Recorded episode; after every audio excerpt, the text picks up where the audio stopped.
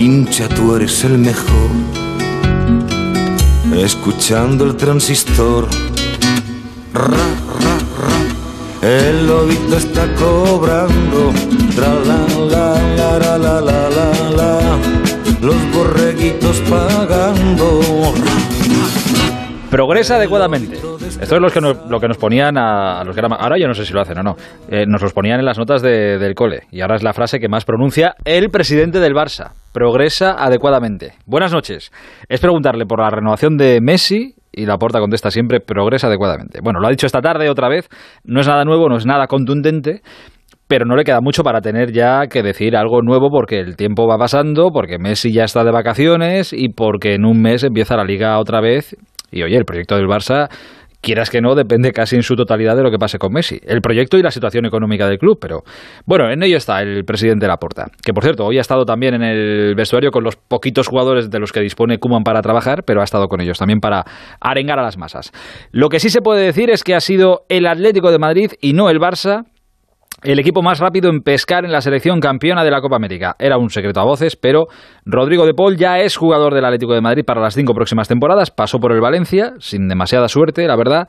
Luego ha seguido su carrera en Italia, en el Udinese, y desde hace meses el Atleti lo tenía ya atado. Y en esta Copa América el muchacho se ha salido, la verdad. Así que buen fichaje para el Atlético de Madrid. Argentina, precisamente, sigue celebrando su conquista eh, el pasado sábado por la noche. Italia también sigue celebrando la suya, la de anoche. Son campeones de Europa y eso no pasa todos los días. Ha sido una noche y un día movidito por allí. Eso sí, cuesta entender que en un país que lo pasó tan sumamente mal con la pandemia, lo rápido que se olvida todo. Cuesta encontrar una mascarilla en los vídeos de la gente celebrando en Milán, en Roma, en Turín. No se ven muchas, no se ven muchas. Tampoco se veían muchas en Inglaterra, la verdad. Hoy la imagen de hoy la imagen de Inglaterra en todo el mundo es la de miles de hinchas colándose ayer en Wembley, la de los hooligans agrediendo a aficionados italianos, la de los hooligans arrasando allá por donde pasaban todo lo habido y por haber, lanzando de todo a la policía, la de los una vez más cobardes asquerosos que se valen de las redes sociales para proferir y lanzar todo tipo de insultos racistas a los jugadores de su propia selección. Esta es la imagen que da Inglaterra al mundo en el día de hoy. Y eso que palmaron. Imagínate que llegan a ganar. Y os recomiendo leer, eh, en Twitter la he visto yo, pero creo que ya está en cualquier página deportiva de Internet, eh, el mensaje que ha publicado Marcus Rashford, el jugador del United e internacional con Inglaterra, eh, de alguna manera pidiendo perdón por fallar el penalti ayer y hablando de cómo se ha sentido al recibir los insultos racistas que ha recibido y todo tipo de, mensajes racistas y de odio. Un extracto de esta cartita dice, he crecido en un deporte donde esperaba leer sobre mí, fuera cual fuese mi color de piel, donde haya crecido o la manera en la que dedico mi tiempo libre fuera del campo. Entiendo las críticas a mi actuación en el campo. Mi penalti no fue lo suficientemente bueno. Debió ir dentro, pero jamás me disculparé por quién soy y de dónde vengo. No puedo sentirme más orgulloso de vestir estos tres leones en mi pecho y ver a mi familia animándome entre una multitud de miles de personas. He soñado con días así. Los mensajes que he recibido hoy han sido muy reconfortantes y he visto la respuesta en Whittington que me ha hecho llorar. La comunidad siempre me ha protegido y sigue haciéndolo. Soy Marcus Rashford, tengo 23 años y soy un hombre negro de Whittington y Whitensafe, en el sur de Manchester. Si no tengo nada más, por lo menos tengo eso. Insisto, esto es una parte de esa carta que ha publicado Marcus Rashford y que de verdad os recomiendo leerla. Eh, porque lo que ha vivido hoy habla de mensajes muy reconfortantes, los que han recibido, los que ha recibido después de eh, las barbaridades racistas y de odio que también ha tenido que soportar. Ahora enseguida pasamos por Italia y por Londres a ver cómo, cómo está el asunto. Y quedan 11 días para que empiecen los Juegos Olímpicos de Tokio y ha sido un día ajetreado. Se han dado las listas definitivas de los equipos de balonmano, masculino y femenino, de la selección femenina de básquet, del equipo masculino de ciclismo con Valverde a la cabeza. Y a esta hora, por ejemplo, tenía que estar volando camino a Tokio la selección olímpica de fútbol, pero se ha quedado en tierra hoy por un problema en el avión. Se van mañana al final por la mañana. Será el filange, que habrán tenido que cambiarlo. Pero vamos, que se van mañana. Esto del filange solo lo habrán entendido los que hayan visto Friends. El resto, nada. Antes de nada, y antes de hacer más cosas y de llamar a mucha gente con la que tenemos que hablar esta noche, una llamada al campeón de liga que hace poco renovaba a su entrenador, que hace poco fichaba a Marcos Paulo y que hoy ha confirmado también el fichaje de este hombre, se llama Rodrigo de Paul, tiene 27 años y se ha marcado una Copa América espectacular con la selección de Argentina. Hola a todos, estoy muy feliz de pertenecer a esta familia. Y no veo la hora de ponerme esa hermosa camiseta. Nos vemos pronto. Au Paletti. Mira qué mensaje más bueno en pocas palabras. Viene con ganas el muchacho. Hola, Jano Mori, buenas noches. Aitor Gómez, ¿qué tal? Buenas noches. Y en siete segundos, ¿eh? No se puede decir más cosas en menos tiempo. es correcto. ha, concretado, ¿eh? Ha concretado, sí. Pues sí, lo has explicado perfectamente. Es el segundo fichaje tras el de Marcos Paulo. Es eh, un jugador mm, petición expresa de Simeone. Hace semanas que venimos informando de que el acuerdo con Udinese estaba cerrado y que al término de la Copa América se iba a hacer oficial hoy unos minutos pasadas las 7 de la tarde lo hacía el conjunto rojiblanco ese fichaje de este jugador Rodrigo Javier de Paul 27 años 1.80 centrocampista puede jugar de medio centro de interior derecho es internacional argentino como hemos visto en esta Copa América además siendo protagonista porque eh, incluso en la final dio la asistencia para que Di María marcara el gol de la victoria ante Brasil y bueno, pues es un jugador que yo creo que le va a dar muchas cosas al Atlético de Madrid. Se habla de un traspaso en torno a 35 millones de euros. Su precio de mercado es de 38, así que bueno, está en, está en el precio eh, de su calidad. Eh, y ha pasado reconocimiento médico en Argentina, firma como tú has dicho por cinco temporadas eh, y se han enterado sus compañeros en pleno entrenamiento en Los Ángeles de San Rafael esta tarde cuando lo hacía público el conjunto rojiblanco. Debutó con el Racing con 19 años, luego pasó por el Valencia dos temporadas, volvió a Racing y luego en Udinese y finalmente recala en el Atlético Madrid. Y yo creo que para formar una medular con Coque y con Llorente, aunque esto es mucha aventura, ya veremos. ¿Qué puede, ¿En qué puede influir? Pues puede influir, por ejemplo, en que un jugador como Saúl, del que se habla mucho, tenga Hitor todavía menos protagonismo, porque evidentemente viene un jugador a jugar en tu demarcación y va a hacer eh, competencia. Veremos qué es lo que ocurre con Saúl. Ya venimos informando que de momento no hay ninguna oferta concreta en las oficinas del Atlético de Madrid y que aunque se habla de un trueque, como dijeron nuestros compañeros del mundo deportivo, entre el Barcelona y el Atlético de Madrid por Griezmann y Saúl, mm, eh, es una posibilidad, pero, insisto, complicada por el límite salarial. En cualquier caso, viene con ilusión y yo creo que va a aportar, insisto mucho, porque cuando Simeone pide algo es que lo tiene mm, más que claro y más que estudiado. Así que seguro que va a crecer el Atlético en este futbolista. A ver si le sale bien esta apuesta al Cholo. Quique Ortego, buenas noches. Ahora, buenas noches, Quique. Eh, eh, claro, te iba ahora te pregunto por Rodrigo de Paul, pero es que esto que decía Jano es verdad. Te iba a preguntar, ¿quién será el perjudicado? Cuando llega un fichaje siempre hay otro que, es que está perjudicado. Y al final todos son inputs o mensajes para empujar a Saúl parece más eh, fuera, para mandarlo más fuera que quedarse dentro. Sí, yo creo que Mori lo ha dicho, va directamente eh, al hígado de, de Saúl, por decirlo de alguna forma, que son los golpes que más daño pueden hacer en, un cuerpo a cuerpo. Yo creo que va dirigido a ello, pero también yo creo que el Atlético no haría nada contra Saúl, pienso, sin que Saúl lo supiera. Entonces yo creo que los dos son conscientes de que su, su presencia su, en, el Atlético Madrid está terminada a su fin. Él quiere cambiar de aire, yo creo que ya lleva tiempo pensando en ello y el Atlético también cree que, que lo mejor para el jugador puede ser precisamente que se vaya a tu club. Entonces, sí, yo creo que Saúl puede ser el perjudicado y al mismo tiempo anunciándose el beneficiado para decir, bueno, me tengo que ir aquí y me voy. Yo creo que Saúl en eso no es nada cobarde. Mm, no lo creo, que llegado el momento lo hará y, lo dirá. Otra cosa esperemos a ver dónde, el destino, etcétera. Ahora os comento una cosa del, del asunto este, del trueque del que tanto se habla Griezmann Saúl. Antes de nada, eh, hecho a la medida del Cholo Simeone Rodrigo de Paul. Hombre, tiene dos garantías. Una que es argentino eh, otra que jugó en Racing, con lo que le conoce muy bien desde muy joven, y la tercera que viene del, de la liga italiana, además de una liga italiana que ha cambiado en los últimos años, ¿no? Que ha dado, se ha cambiado un poquito la piel, que es una liga italiana mucho más ofensiva, mucho más agresiva, y él el año pasado ha hecho una temporada excepcional en el, en el Udinese. Yo la verdad tampoco puedo eh, hacer un análisis eh, pormenorizado de cómo es De Paul. Le he visto trozos de partidos, le he visto algún partido entero, pero en esta Copa América ha, demostrado que es un jugador hecho, con sus 27 años. Como ha dicho Alejandro, puede jugar de medio centro, puede jugar tirado a la derecha y tiene llegada, va de una, de un área a otra. En ese sentido, no tiene nada que ver con, con Thomas, pero sí puede hacer las funciones que hacía Tomás. que yo creo que el Atlético de Madrid el año pasado las echó de menos. Fíjate que es, es raro que un jugador que pasó por la pasó por la Liga Española, pero claro, es, el Rodrigo Era muy de Paul que- jovencito. sí, sí, pero claro, el Rodrigo de Paul que estuvo en el Valencia, dices, "Madre mía, ves el, el Rodrigo de Paul que hemos visto en esta Copa América, ya no, por no decirte, bueno, si hay alguien que siga con atención los partidos del Udinese, pues lo sabrá mejor. Pero el Rodrigo de Paul que hemos visto en esta Copa América, dices, madre mía, no parecen el, el mismo jugador. Es verdad que de aquellas era muy jovencito, ahora ya llega con 27 ya curtido. Y además es que le viene perfecto un poco lo que ha demostrado la Copa América en el posicionamiento, que puede jugar a la derecha, que puede jugar en el centro, es lo que Simeone pide de sus centrocampistas.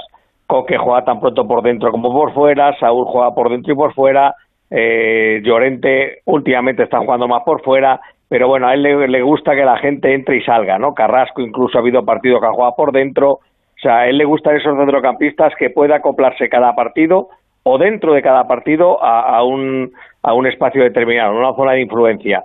Y por lo que veo, este jugador se acopla perfectamente a lo que quiere, tiene cuerpo, es grande, tiene envergadura. Y por lo que también he visto en algún partido de la Copa América, rasca, ¿eh? Eh, en la final en la final rascó, ¿eh? y que si no que se lo pregunten a Neymar. Sí, sí, sí, no, hombre, se repar- hay alguna cosita se repartió, es verdad que en la final se repartió.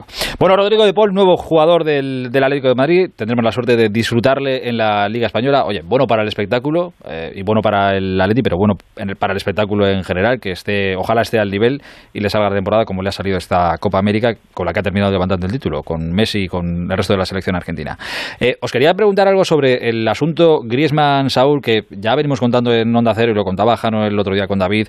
Eh, es muy difícil, lo contaron los compañeros del mundo deportivo, pero es muy difícil porque hay que cuadrar muchísimas cosas, no solo en el Barça, el fair play financiero del Atleti eh, tampoco está para echar cohetes, no es el del Barça, pero no está para echar cohetes y es una operación económicamente muy, muy, muy complicada. ¿Imposible? Pues imposible no hay nada en la vida, ni siquiera una pandemia mundial que lo paralice todo. Muy difícil. Pero es que hoy ha sido durante todo el día, yo no sé si la gente de- del Atleti o muchos hinchas del Atleti mm, eh, hacen ruido y demás, ya sabéis que esto de las redes sociales es así y sé que Quique vive al margen de esto y es infinitamente feliz, pero durante buena parte del día ha sido trending topic, eh, que se habla mucho de ello, Griezmann no te queremos. Ah, a ver, Jano, está muy difícil, pero es verdad que esta parte sentimental, si se- imagínate que puestos se llegaran a solucionar los problemas económicos y se arreglara todo, ah, esta parte sentimental sería otro asunto ah, con el que se encontraría Griezmann en su hipotetiquísima vuelta. Pues sí, es que lo has explicado perfectamente. Es, es complicado. A mí, mira, textualmente me decían la operación es muy remota, pero también es verdad que sobre el papel puede tener sentido. ¿Por qué? Porque, eh, bueno, Saúl cambiaría de aires, jugaría en un equipo apetecible como es el Barcelona, que siempre ha estado, mm, bueno, pues eh, pendiente de él. Y Griezmann, todos sabemos que su mejor versión la ha dado en el Atlético de Madrid con Diego Pablo Simeone, que vería con buenos ojos la vuelta del francés. O sea, sobre el papel cuadraría perfectamente, pero insisto, la operación es complicada por eh, todo el asunto del límite salarial y además, bueno, Saúl tiene una ficha, Griezmann tiene una, yo creo que más del doble de lo que cobra Saúl y esas cosas habría que intentar eh, arreglarlas. ¿Qué quiero decir con esto? ¿Imposible? No. Difícil, sí. Veremos qué pasa. Eh, es que a mí lo del sentimentalismo este me preocupa también. Luego es verdad que mm, estas cosas se arreglan, Quique, bastante fácil. Esto con cinco goles en tres partidos... Ya, se pero a ver, eh, Alejandro, ¿cuánto gana Saúl? Serán ocho, nueve. Eh, ocho, ocho millones. Ocho limpios. Sí. Total 16. Sí.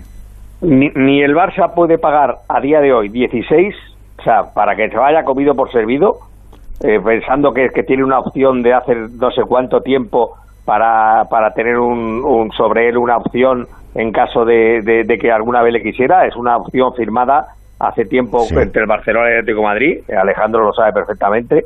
Pero es que el, el que no puede pagar nunca los 23 que tiene Griezmann, 23 por el doble, Es el que es Atleti. 46, es el Atlético de Madrid. Es decir, Claro.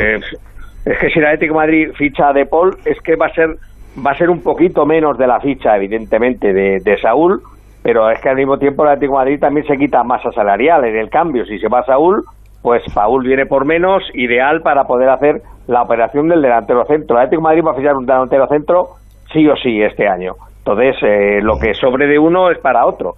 Y, y el Atlético de Madrid se puede meter en un berenjenal de 46 millones de o 45 millones de, euros para fichar a Griezmann, porque eh, vamos a poner que Griezmann es muy dadivoso y se baja de los 23 netos a 20, tampoco, 40, es imposible, no no puede el Atlético Madrid, es que eh, es una cosa que es verdad que las cosas son, no hay, no hay nada imposible, ¿no?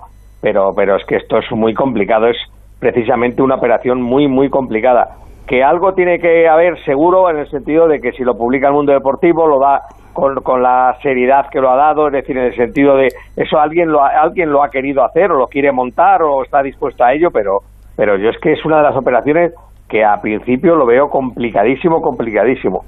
Eh, tiempo al tiempo, que de ingeniería financiera estamos aprendiendo todos muchos estos últimos años. Eh, Janito, un abrazo muy grande, cuídate. Otro para todos, hasta luego. Adiós, Quique. Eh, buenas noches. Cuídate mucho, adiós. Eh, mira, hablando de ingeniería financiera, eh, os decía al principio, eh, ha bajado hoy la puerta al vestuario, a arengar a los poquitos jugadores que tiene Kuman para trabajar. Bueno, ha ido allí a darles ánimos. Claro, yo le entiendo al presidente del Barça porque tiene que tener la cabeza de números hasta arriba eh, y cualquier excusa debe ser buena para despejarse. Pero no lo consigue el hombre porque luego ha ido a un acto por la tarde y allá donde va le preguntan por lo de Messi y su renovación y su respuesta ha sido esta. Claro que lo he felicitado. Eh, está muy feliz, todos estamos muy felices. Me alegro por, por Leo, que ha conseguido que Argentina vuelva a estar en la élite Leo y sus compañeros, evidentemente también por Sergio Agüero, también por la, familia de Leo, por Argentina, por el Barça, que bueno, que es reconocido, que es admirado, que es querido por tener pues eh, bueno, este vínculo que tenemos con Leo. ¿Están inquietos los culés, presidente? ¿Habrá fumata pronto? ¿Se podrá anunciar algo con respecto a la continuidad de Leo? Mm, progresa adecuadamente y, y, lo que sí que es cierto es que hoy estamos muy felices por él.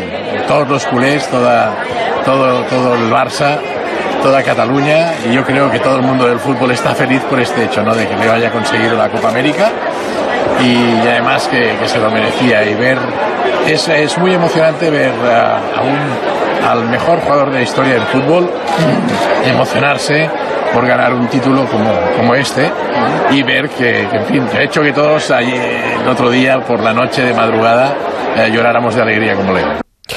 Eh, claro, es que cada vez que escuchas a la porta, es que te convences y dices, pues sí, sí, lo va, lo va a firmar. Claro, luego ves los números y la situación y dices que es imposible que lo encaje en esto. José Agustín Gómez, buenas noches. Hola, buenas noches, Aitor. Pues eh, esa es la dicotomía en la que estoy yo y me imagino en la que están los culés también, que, le escuchan y les convence, pero luego, claro. Es, es, un minuto de corte lo que hemos escuchado de Joan Laporta, que podíamos eh, compararlo y prácticamente era lo mismo que hace una semana y que hace 15 días, porque el discurso del presidente siempre es transmitir confianza y optimismo a la afición del conjunto azulgrana, pero lo cierto es que cada vez queda menos, estamos prácticamente a un mes vista de que arranque el Campeonato Nacional de Liga, Messi acaba de ganar la Copa América con su selección, se marcha de vacaciones y sin saber dónde va a jugar la próxima temporada, aunque esté negociando su renovación eh, con el Barça, pero no depende de él. Es el club el que tiene que hacerle hueco para que pueda meter ahí en ese límite salarial que quede libre su ficha. El Messi no puede estar jugando en el Barça siendo eh, el segundo jugador mejor pagado. Eh, eso es obvio. Si es el crack, si es la estrella, pues tendrá que ser el mejor pagado. Y eso ahora mismo el Barça no puede permitírselo si no hace espacio. Eh, claro, es que este encaje de bolillos es con la ficha que tiene Messi. Quiero decir, Messi mm, no parece. Vamos, que Messi no se va a bajar la mitad del sueldo para seguir jugando en el, en el Barça y está en su completo derecho faltaría más.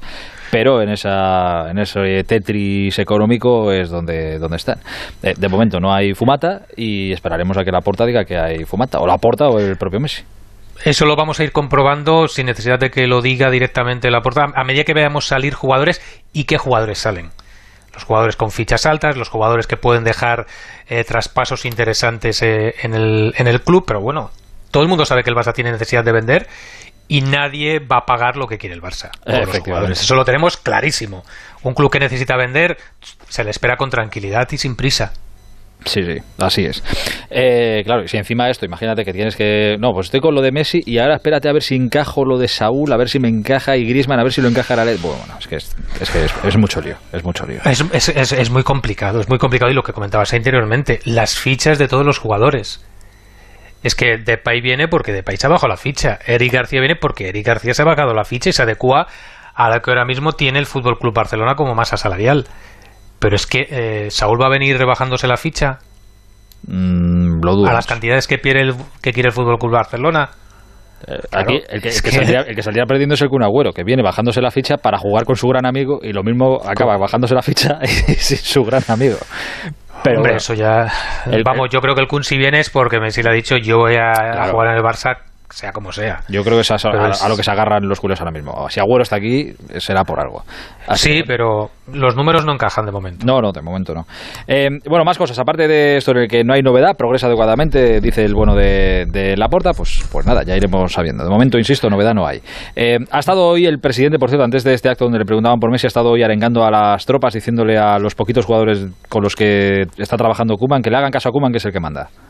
Sí, y ha enviado una pequeña arenga en la que les ha pedido de, deportividad, eh, espíritu competitivo, que salgan a ganar porque el Barça es un equipo ganador y se lo ha dejado muy claro desde el principio en esta arenga ante tan solo 11 jugadores del primer equipo, porque entre los que están con la selección olímpica, los que están lesionados, que se están recuperando, algunos de ellos que están en la rampa de salida como Coutinho, pero de momento que siguen aquí, y los que están de vacaciones porque acaban de terminar su participación tanto en la Copa América como en la Eurocopa, pues repito, 11 jugadores de la primera plantilla, no más. Eh, a los del filial, sí, pero dos de ellos. Ahí estáis trabajando, ¿no? En el filial.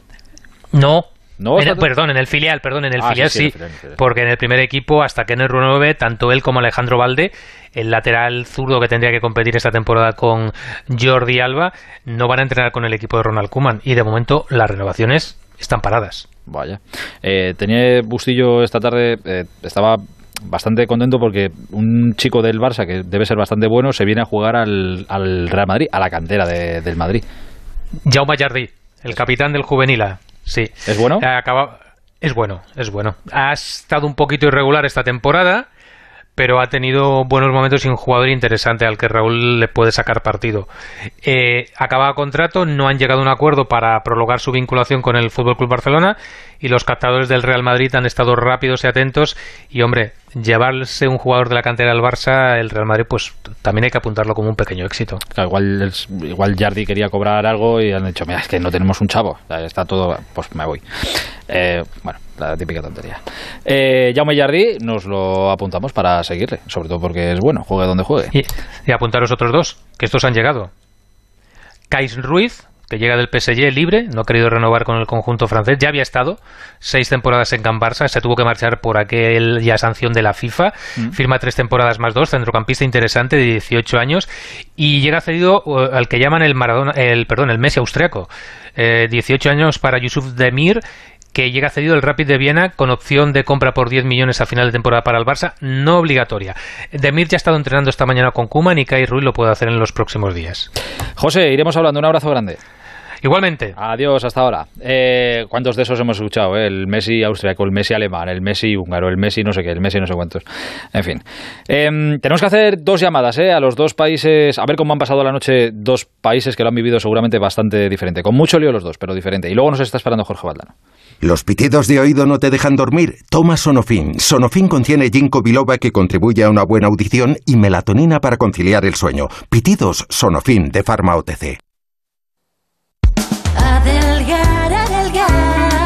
Ahora es el momento de recuperar tu figura para este verano, porque todos nuestros tratamientos tienen hasta un 43% de descuento. Método Adelgar, adelgazamiento, estética. Ahora es el momento. Reserva tu cita informativa gratuita y sin compromiso en el 91 577 4477 y en adelgar.es.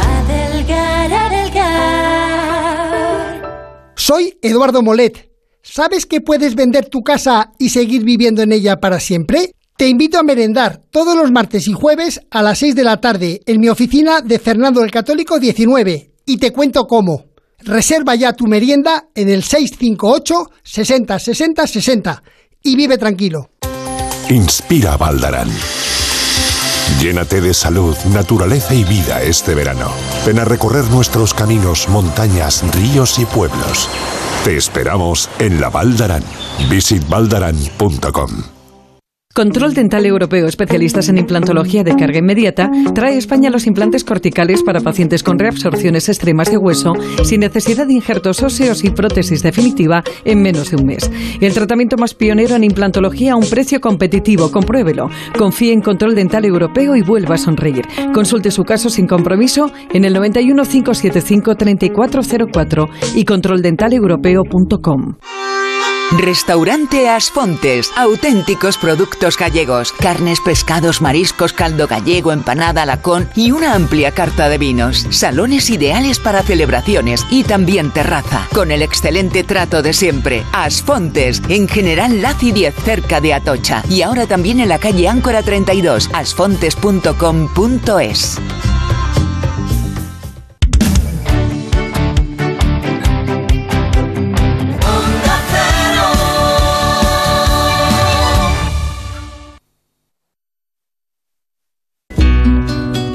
El transistor. Aitor Gómez.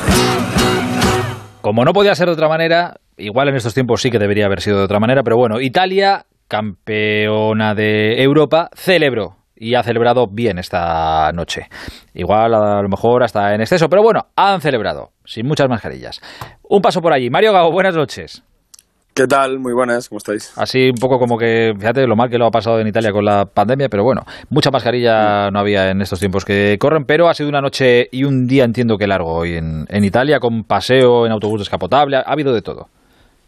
Recepción oficial, primero por parte del presidente de la República, Sergio Mattarella, en el Palacio Quirinale, ahí donde Chiellini se ha querido acordar de David Astori, el defensa de la Fiorentina que falleció hace unos años, ha querido dedicarle también esa victoria al capitán de la selección italiana. Después la selección ha ido a ver a Mario Draghi, al primer ministro, al Palacio Chigi, también honores con uh, Berretini, el tenista que perdió la final de Wimbledon, y de ahí se han subido al autobús, con Berretini incluido, y una, un paseo en autobús descubierto que no estaba previsto. No había oficialmente ese baño de masas de los jugadores con, con los aficionados en la, en la, capital de Italia, pero los mismos jugadores, Bonucci en particular, han presionado a las autoridades para poder hacer al menos una, una vuelta de una media hora por el centro de Roma y ahí es donde hemos visto esas imágenes donde sí ha habido aglomeraciones, no había distancia de seguridad y no había mascarillas. Unas celebraciones que duraron ayer toda la noche en toda la parte de, de Italia. De hecho, se habla que incluso por, por, un atropello en Sicilia ha podido fallecer una persona, así que ha habido varios incidentes. Pero en fin, eh, la alegría desbordada en Italia porque había muchas ganas de celebrar y de celebrar con la selección. ¿eh? Ya me imagino, ya. Eh, ¿Quién ha sido el más aclamado, el rey del mambo? Donnarumma seguramente junto con, con Chiellini y, y, con, y con Bonucci, pero Donnarumma, incluso Mario Draghi le ha dicho caramba, ¿cómo, cómo paras? ¿no? Le, ha, le ha dedicado unas, uh, unas palabras el primer ministro y dice, ¿cuántos has parado? Si es que has parado un montón de penaltis, has parado... O sea que, bueno, Donnarumma, a pesar de dejar Italia para irse a París, eh, es un, una figura muy, muy, muy querida o, o, ha sido una clave. De hecho, le han dado el premio al mejor jugador de la Eurocopa. Y, y, y ha sido, bueno, también de los más recordados. Por cierto, Donnarumma de una parte, pero muchísimo, muchísimo mérito y se ha señalado mucho y, además se ha recordado la, figura de Roberto Marchini con Vialli. Eh, y Roberto Marchini, lo comentábamos ayer, se dan un abrazo tremendo, rompen a llorar después de que consiguen ganar con los penaltis. Bueno, Vialli superó un, cáncer de, páncreas en 2017, todavía no ha acabado de recuperarlo y, y, todo el mundo dice, Florenzi en particular, lo que ha sido, ha sido un ejemplo viviente, hablan todos maravillas de él, de la vitalidad y las ganas de vivir y las ganas de luchar por esta Eurocopa que les ha dado tanto Viali, sobre todo, pero también Roberto Mancini. Felicidades a Italia, campeona de Europa. Mario, un abrazo grande. Abrazo. Adiós, amigo. Chao. Y la siguiente llamada a Inglaterra. Eh, bueno, se colaron en el estadio, después del partido destrozaron lo que se encontraban por el camino, lincharon a seguidores italianos, han sacado el racismo más asqueroso que llevan dentro por redes sociales insultando a sus propios jugadores. No todos los aficionados ingleses, no todos por supuesto, pero sí que fueron muchos. Y esa es la imagen del fútbol inglés que, ahora, hay ahora mismo eh, recorriendo todo el mundo. Hasta tal punto que el primer ministro, Boris Johnson, ha dedicado hoy unas palabras a la selección y a todos esos cobardes que, amparados en el anonimato, han sacado su racismo a pasear. Al igual que otros millones de personas en nuestro país, hoy me he despertado triste y desconsolado, pero también lleno de orgullo y agradecido a toda la selección por el mejor resultado del equipo que puedo recordar.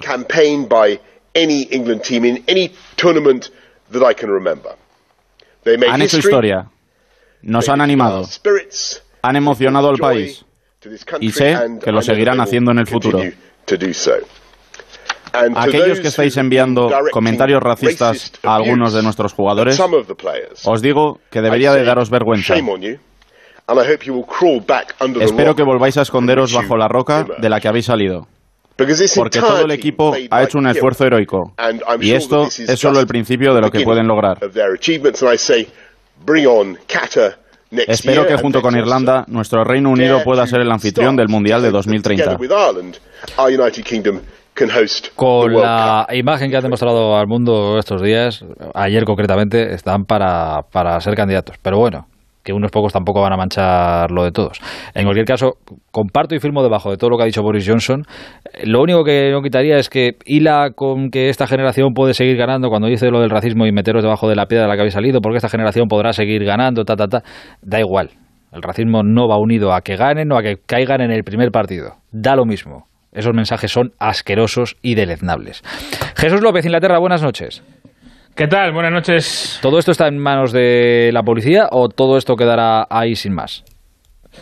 Bueno, de momento hay 49 detenidos eh, en cuanto... Porque bueno, hay que distinguir, hay tres cosas, tres resacas distintas diría yo, o cuatro si añadimos la de la gente que, que ha estado en el pub desde la mañana.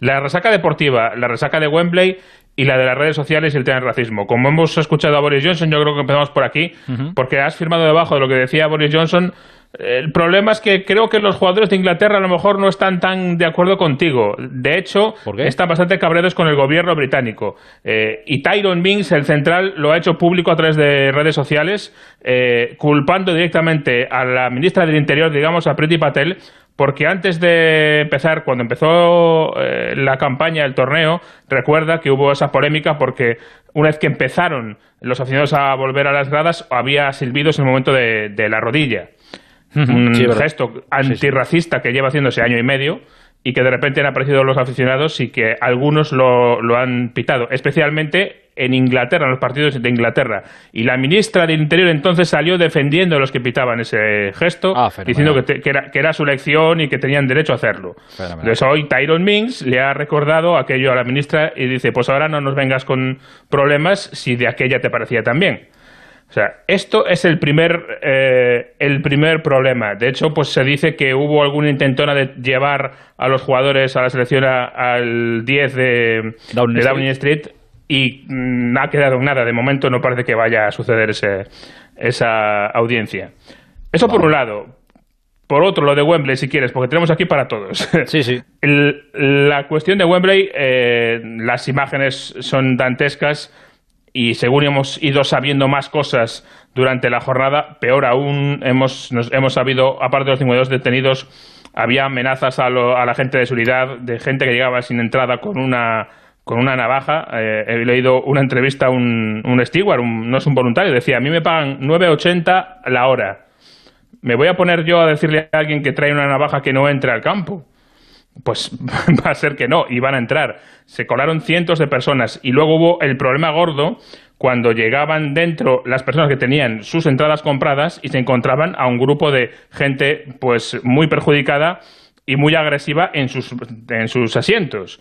Esto le pasó, ojo, a, también a familias de los jugadores, porque se iban a colar en la zona reservada a las familias. Tuvo un problema el hijo de Mancini, varias de las familias de los jugadores de Inglaterra.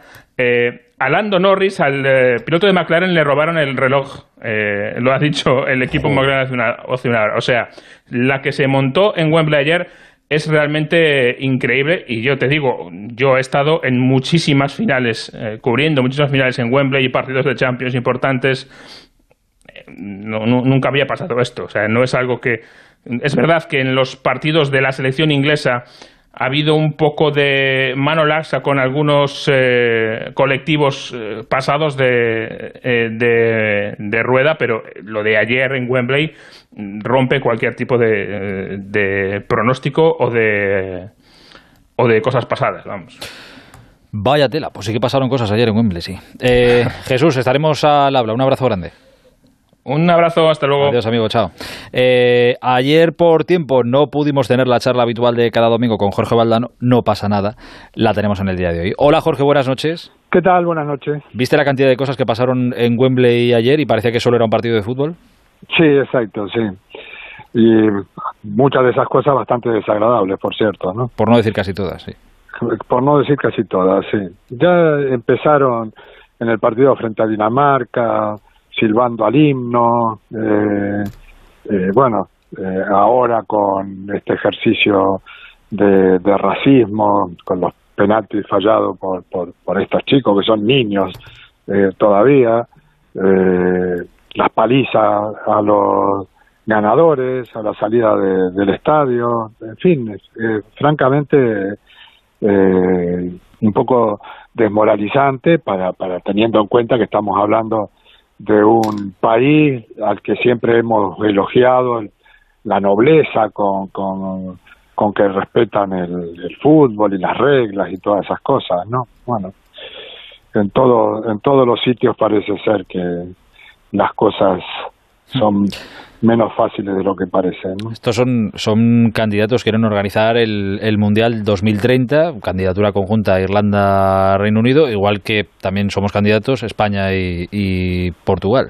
Desde luego la imagen que hay ahora mismo dando vueltas al mundo de Inglaterra y de su fútbol no parece que les ayude bastante. Es verdad que son, tenemos esa imagen suya, pero cuando pierden la cabeza también son los que más pierden la cabeza. Sí, eso es, eso es, eso es. Bueno, y está ahí el, el tema Brexit. Eh, dando vuelta también, ¿no? Quiero, quiero decir que, da la sensación de que se fueran de, de, Europa porque Europa no era lo suficientemente digno para ellos, ¿no? Mm. Bueno, pues estas manifestaciones eh, un poco salvajes eh, ponen las cosas en un escenario totalmente distinto. Eh, bueno, hablemos de cosas bastante más agradables de estos últimos días. Oye, ¿cómo, cómo es para un argentino esto de, de ganar el triplete en un solo partido? ¿Por qué el triplete? Yo, yo es que lo considero un triplete. Es ganar la Copa América, es ganárselo a Brasil y es ganar en Maracaná. Ah, sí, sí. Y bueno, y ganarlo después de tanto tiempo, además, ¿no? O sea que había un hambre atrasada en, en, Argentina que ha justificado toda esta locura post partido, ¿no? Ya antes del, del partido había una ansiedad eh, nacional porque ganar a Argentina y porque ganar a Messi, las dos cosas, hmm. ¿no? Eh, hay como, como... Había ganas de darle la redención a Messi, ¿no? Sí, exacto, sí, exacto. Lo que es sorprendente, porque en ningún sitio fue tan castigado como en Argentina, ¿no?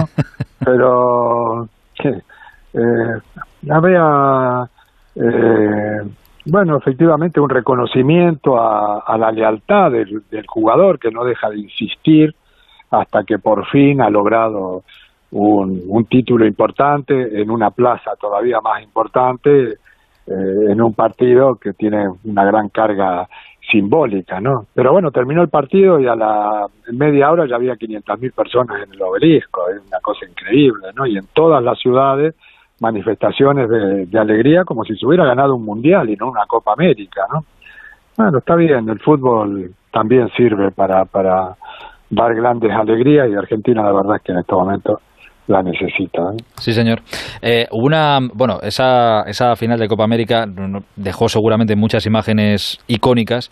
Hay una que seguramente pasará a la posteridad y quedará guardada, que es eh, después del partido en la celebración de Argentina, Neymar eh, paseando por el campo, buscando a su amigo Messi, fundiéndose al final en, un abrazo muy emotivo, los dos entre lágrimas, un abrazo que duró 30, 40 segundos, sabe Dios lo que se dirían ahí, pero es una de las imágenes que, va, que va a quedar, la estrella de uno y la estrella del otro abrazados en ese momento. Sí, sí, bueno, y luego en, en el vestuario, ¿no? Sí, sí, sí, también. que fue muy, muy bonito también ver ese espíritu amateur de, de, dos grandes estrellas mundiales, ¿no? Y hay otra imagen que también me parece muy, muy interesante, de un momento en donde De Paul empieza a, cantar una canción eh, que ofende a Brasil y, y Messi eh, manda parar, ¿no? Eh, por ahí, por aquí no vayamos, ¿no? No, no, no hay ninguna razón para ofender a, Brasil, que me pareció también un, buen signo, ¿no? Eh, yo creo que son legítimas las lágrimas de, de Neymar porque efectivamente ha perdido un partido que era tan importante para Brasil como lo era para Argentina, ¿no? Pero tenía poco que reprocharse Neymar, ¿eh? jugó como una fiera, esa es la realidad. Le pegaron fuerte y él mostró coraje, mostró atrevimiento, eh, hizo un, un partido desde mi punto de vista heroico, ¿no? Otra cosa es que, que, que no lo dejaran pasar, que la barrera que se encontró adelante haya sido muy, muy seria, porque el partido, desde luego, fue feroz, ¿eh? No fue... Sí, sí, ¿no? ¿Un paseo no fue? No, no fue un paseo para ninguno de los dos, para ninguno de los dos. Fue un partido muy, muy trabado, muy enredado, muy, muy agresivo, bueno, en fin, fue una final sudamericana. Eh, qué bien definido con esa frase. Eh, hoy se ha hecho oficial precisamente el, esta tarde el fichaje de Rodrigo de Paul por el Atlético de Madrid. Si le vemos, si vemos a Rodrigo de Paul que hemos visto con Argentina en esta Copa América, el Cholo habrá triunfado y se va a divertir mucho en, con él en el Atleti de este año. Bueno, el, el partido que hizo de Paul es para enmarcar. Eh, eh fue eh, de, una claridad, pero además de el, campo de acción que tuvo durante todo el partido fue grandísimo por ese lado además se movía Neymar él también se encargó de subir esa barrera eh, metió dos balones de gol uno el que le puso a, Di María otro el que le puso a Messi en el minuto final del, del, partido. Eh, fue el, mejor jugador de la cancha con mucha diferencia y dio muestra de una enorme madurez, ¿no? Es, uno de esos partidos en donde se mide no solamente la calidad futbolística, sino también el carácter de un jugador y, y, la verdad es que dio una auténtica exhibición, pero ya digo, en un territorio minado, ¿no? Eh, en donde se hace difícil saber quién juega bien y quién juega mal, ¿no? Bueno, pues en ese territorio él jugó muy bien. Si ese es el nivel, eh, que yo no lo sé porque no he visto lo suficiente a su equipo esta temporada, si ese es el nivel, desde luego que el Atlético de Madrid ha hecho un gran fichaje. Ojalá así sea y nos divertiremos, nos divertiremos todos. Eh, cuestiones más de aquí, más de más de casa. Eh, de la Eurocopa. Eh, es que quiero preguntar esto porque creo que conoces la, historia. Eh, bueno, primero, ¿viste mejor fútbol en la Copa América o en la Eurocopa y te gustó que ganara Italia? Sí, no, bueno, mejor eh, fútbol de aquí a la China en, la Eurocopa que en la Copa América, ¿no? O sea, seguimos aplaudiendo a Neymar y a Messi, esa es la, la, realidad, ¿no? hay un problema de formación en toda Sudamérica muy, muy importante, ¿no? Además de, problemas económicos, además de problemas organizativos, además de problemas de violencia, en fin, eh, hay muchos problemas que, que, que sumados hablan de una gran crisis y el fútbol no es ajeno a esa gran crisis, ¿no? Y, en, y Europa tiene otro otro brillo. Además, en, lo estrictamente futbolístico, eh, cada vez eh, se ve más sentido colectivo, todo el mundo sabe controlar y sabe pasar, los partidos en general no son nada violentos, sigue siendo difícil encontrar espacios, cada vez es más difícil encontrar espacios y encontrar regateadores y, encontrar algunas cosas que para mí son imprescindibles en, en el fútbol. Pero, pero el, nivel, para, para mi gusto, fue, fue alto. Y Italia fue un justo ganador. Solo España la mortificó, pero el recorrido fue, francamente bueno, francamente bueno. Ahora sí, sí, ahora sí que te pregunto por una historia que creo que conoces. Eh, viendo las imágenes de la tanda de penaltis ayer en esa Italia-Inglaterra, en todos los penaltis que lanza Inglaterra se ve a Chiellini, capitán de Italia, decir, se le leen los labios y dice Quiricocho. Que nos sonará a todos porque es lo que Bono, el portero del Sevilla, le dijo a Haaland esta temporada cuando le lanzó un penalti en el Sevilla Borussia, que se enfadaron y se enzarzaron y luego Bono dijo, le he dicho Quiricocho, ¿y qué significa? No lo sé, pero me han dicho que lo diga y yo lo digo. Esto es una leyenda maldita que sale de Argentina precisamente, ¿no? Bueno, sí, es una leyenda, lo de maldita... Bueno, maldita. No sé por a ver. qué. Joder, a ver, pues tú explícalo y ahora te cuento por qué. Es de- eh, bueno, siempre está Bilardo de, de por medio, que sabemos que es un gran conocedor del alma humana, ¿no? Eh, y que, que siempre encuentra lo- los recovecos para sacar ventaja. Eh, El, el, el tal Quiribocho, Quiricocho, no sé cómo, cómo es Quiricocho, la cosa, eh, era un- una persona digamos cercana a estudiantes de la plata no Eh, y no sé si no no no no no trabajaba en, en el club pero fue creciendo la, la leyenda de que era gafe no Eh, cada vez que hablaba con un jugador el, el jugador eh, se lesionaba eh, claro pero pero era eh, tan matemática la cosa que la gente de estudiantes empezó a preocuparse, ¿no? Y decidieron eh, hacerlo desaparecer de la escena, de la escena, echarlo. Pero claro, en ese equipo, estamos hablando de los años 60, ¿no? Estaba Bilardo como jugador y no quiso desaprovechar eh, ese poder.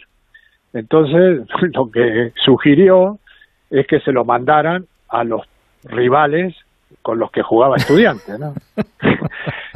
lo, lo cierto es que dice la leyenda que estudiante ese año ganó todos los partidos, excepto uno contra Boca, porque en Boca estaba Lorenzo, que fue un entrenador que tuvo el Atlético de Madrid eh, también en los años 60, y, y Lorenzo, que conocía la historia, no dejó que, que el personaje se acercara a la plantilla, ¿no? Y Boca le ganó a Estudiante.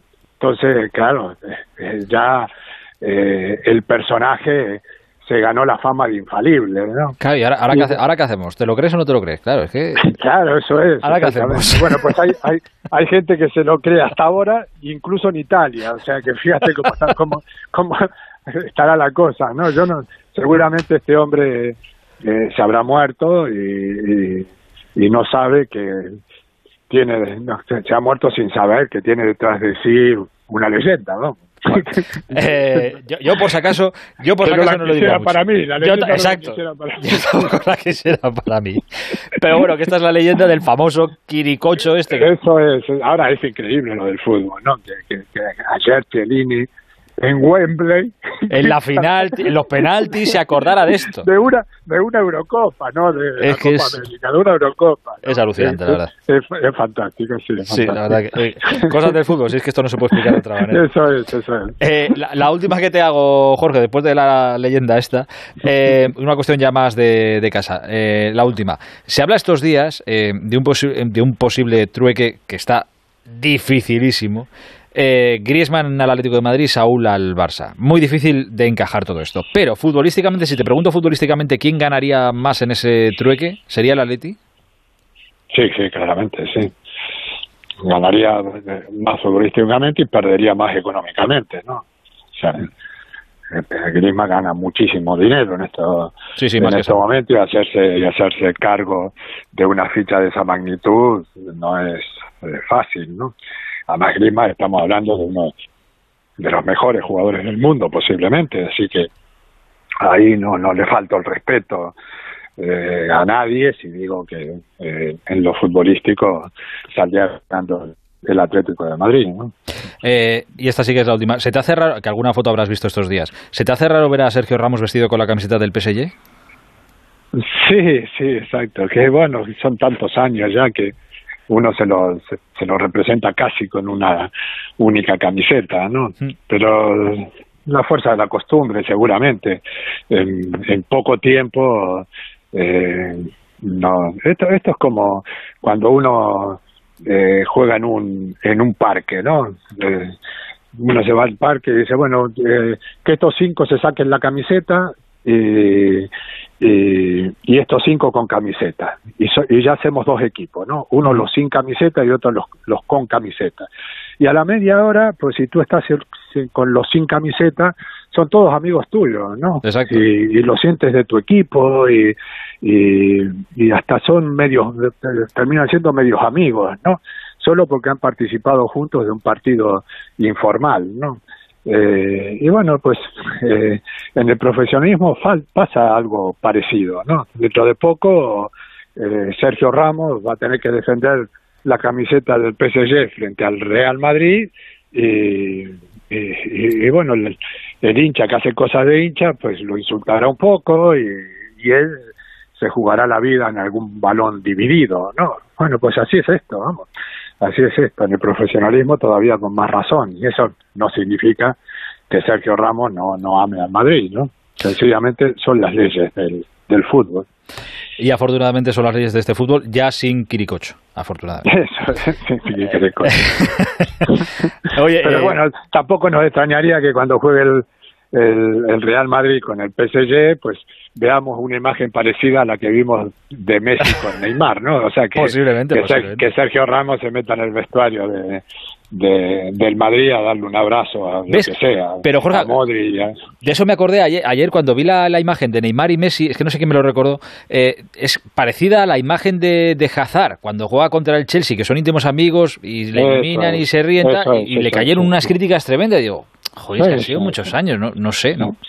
Bueno, eh, y no te extraña que a Neymar le hayan caído también en las redes críticas en Brasil por considerar que, que, que no sufrió lo suficiente la derrota, ¿no? Bueno, pues eh, hay que pasar por encima de, de, de esas cosas y hacer lo que uno siente, ¿no? Durante el partido, o sea, jugarse la vida y después del, del partido, pues seguir la, la dirección de los sentimientos, ¿no? No, no, no vas a dejar de abrazar a un, amigo porque sencillamente han jugado un partido en donde fueron rivales, ¿no? Durante el partido hay que jugarse la vida y después del partido hay que seguir con la vida. Que es Eso lo es. más normal del mundo. Muy bien dicho. Amigo, siempre un placer charlar contigo. Un abrazo muy grande, Jorge. Igualmente, igualmente. Adiós. chao. Y ahora el tiempo. ¿Qué nos espera para los próximos días? Pues por fin sale el sol y llega el verano. Preparad vuestras escapadas porque todos los días tendremos un Este verano, aprovecha los Simply Clever Days y estrena un Skoda a un precio irrepetible. Solo hasta el 25 de julio. Consulta condiciones en skoda.es. Foto piernas al borde del mar y gafa. Foto mesa terracita con gafa. Está también la de Foto runner puesta de sol y gafa. En Visiolab podrás encontrar una gafa para cada momento del verano. Rebajas, rebajazas en Visiolab. Hasta un 50% en todas las gafas graduadas y gafas de sol. En Visiolab hacemos gafas y sí, lo hacemos bien. Te vamos a dar los dos mejores consejos para estar siempre en forma. Uno y dos, uno y dos, uno y dos. Apúntate al mejor gimnasio del mundo. Caminar por tu ciudad con Callahan Adaptation. El primer zapato que se adapta al pie y a tu forma de caminar. Fabricados en España por expertos artesanos y a la venta en las mejores zapaterías y en callahan.es. Callahan Adaptation. Se adapta al pie. Se adapta a ti.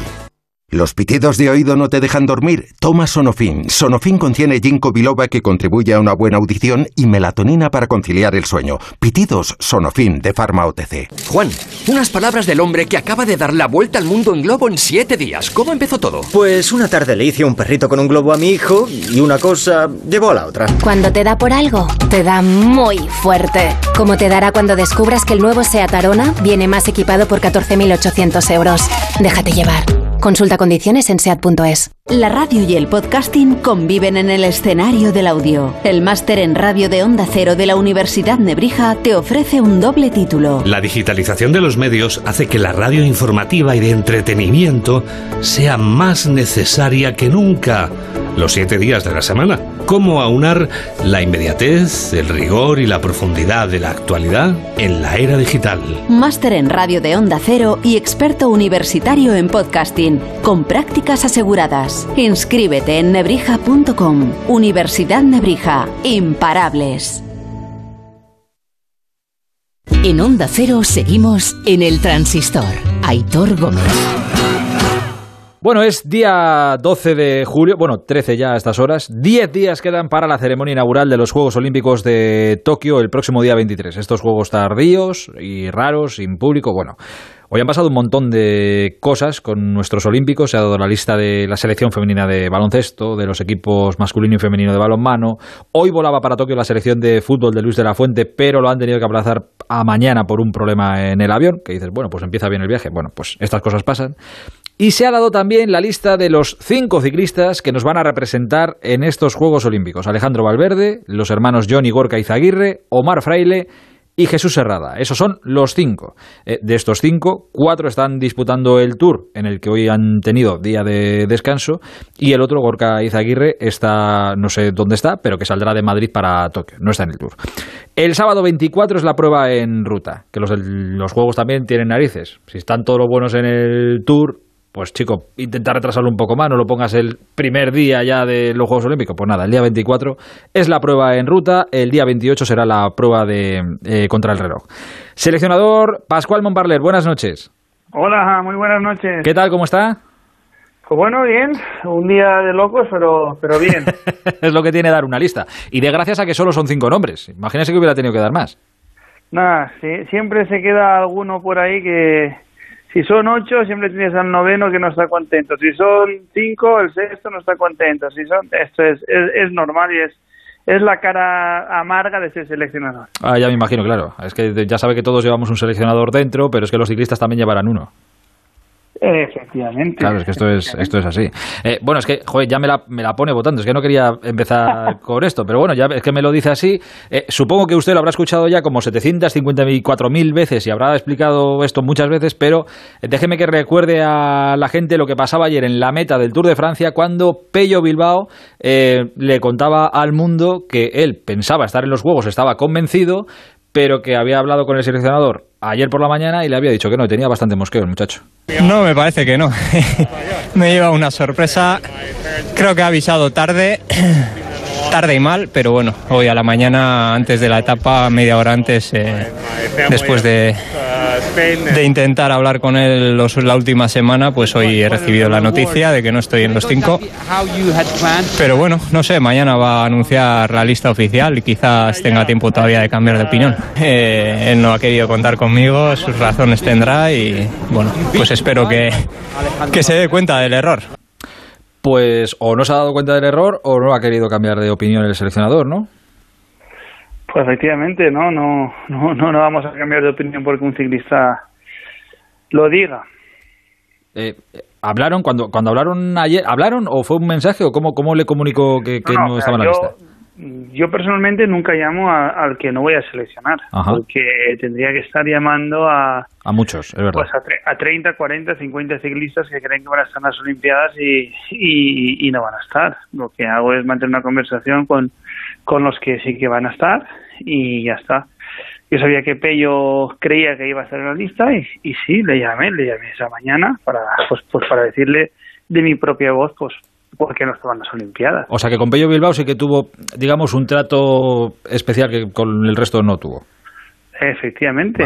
Yo a Pello yo le llamé para decirle que no iba y a, ni a De la Cruz, ni a, ni a otros ciclistas. O sea, pues con Mikel Landa sí que hablé, porque con Mikel Landa desde la caída he ido hablando con él, con su fisio, con su manager y, sabía la evolución. Y el propio Mikel me dijo, oye, Mompa, antes de que digas la lista, que sepas que si tú me llamas a filas, yo voy a estar. Pero que va a ir no es el Mikel Landa que tú te esperas que vaya. Y oye, pues, pues le honra porque una carrera así, una competición así, en la que todo deportista sueña con estar, pues que un tío te lo diga así de claro, hmm. y que te lo ponga así de fácil para no llevarle, pues oye, pues sí, pues con él hablé y al Pello le llamé para decirle, Pello, mira, pues no vas a estar. ¿Y le, estaba igual de enfadado que en, la, que en esto que hemos escuchado? O sea, ¿se lo manifestó igual? Bueno, en ese momento no, no, no estaba tan enfadado. En ese momento no estaba tan enfadado. Hoy hemos vuelto a hablar, me ha llamado Pello y, y ya está, hemos hablado y, él... Mm, Pero le ha, llamado, para, a ver, para disculparse, para temblar un poco gaitas, para explicarle un poco esto. No, no, no, mira, eh, a mí no me... O sea, eh, vaya por delante, eh, las declaraciones de, de Pello Bilbao no me parecen mal. O sea, yo no sé qué hubiera dicho si hubiera sido al revés. ¿Vale? Porque todo deportista que tú le llames y digas que no van a las Olimpiadas, pues...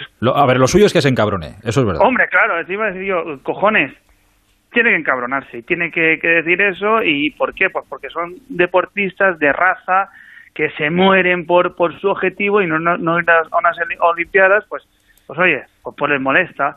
Lo raro es el ciclista que, que no va y pues mira, y le da pues, igual. vale, pues como, como el que pierde un taxi, pues ya llegará otro. Oye, pues no, Pello Bilbao ha hecho lo que yo hubiera hecho también, cojones. Es que, es que es que es así, punto. Pasa que yo, le, eh, escuchando ayer a Pello, hacía la, la reflexión, digo, es que le escucho hablar tan seguro y dando tanto por hecho que él iba a estar en esa lista de los juegos, digo, a lo mejor es que en alguna conversación con el seleccionador han hablado y le dijo, oye, que sí, Pello, que tú vas a estar seguro en la lista, y luego se ha cambiado la opinión y Pello se quedó con que, oye, que yo iba, me dijeron que iba a estar y, me lo prometieron y ahora es que no.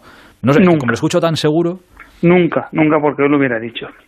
Nunca he prometido yo a nadie que iba a ir a, las Olimpiadas. O sea, nunca. Los únicos que sabían de hace mucho tiempo que iban a estar en las Olimpiadas era Miquel Landa y Alejandro Valverde. Miquel tuvo la desgraciada caída del Giro de Italia que, le truncó todos los planes y ya está. Y el segundo que hace ya mes y pico que sabe que iba a estar en las Olimpiadas es Gorka Izaguirre que las está preparando con mimo, con detalle y para ir y hacerlo pues lo mejor posible.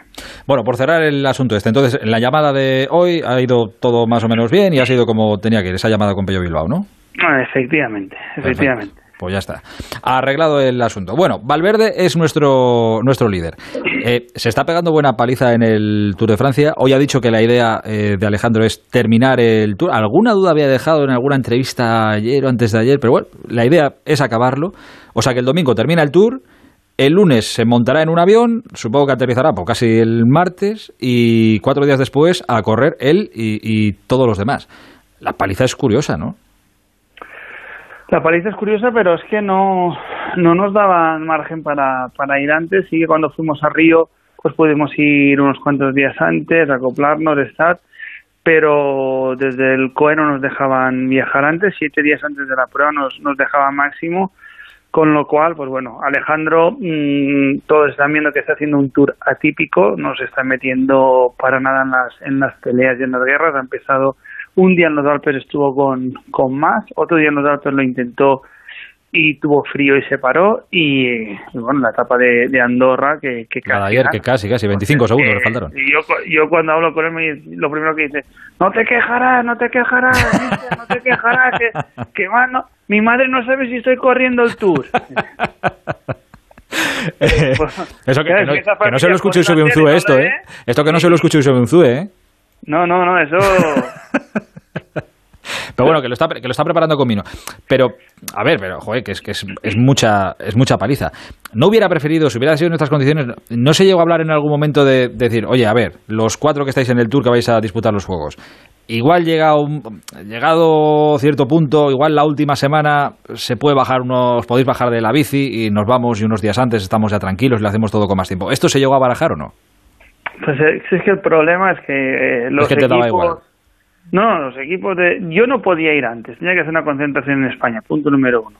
Y punto número dos, el gran problema aquí es que el Tour de Francia, de Francia marca la agenda ciclista del, año. Hmm. Para ciclistas, para equipos, para patrocinadores. Con lo cual, yo voy a Cofidis y le digo, oye, que me interesa Jesús, que tal, que cual. me dice, ¿cómo?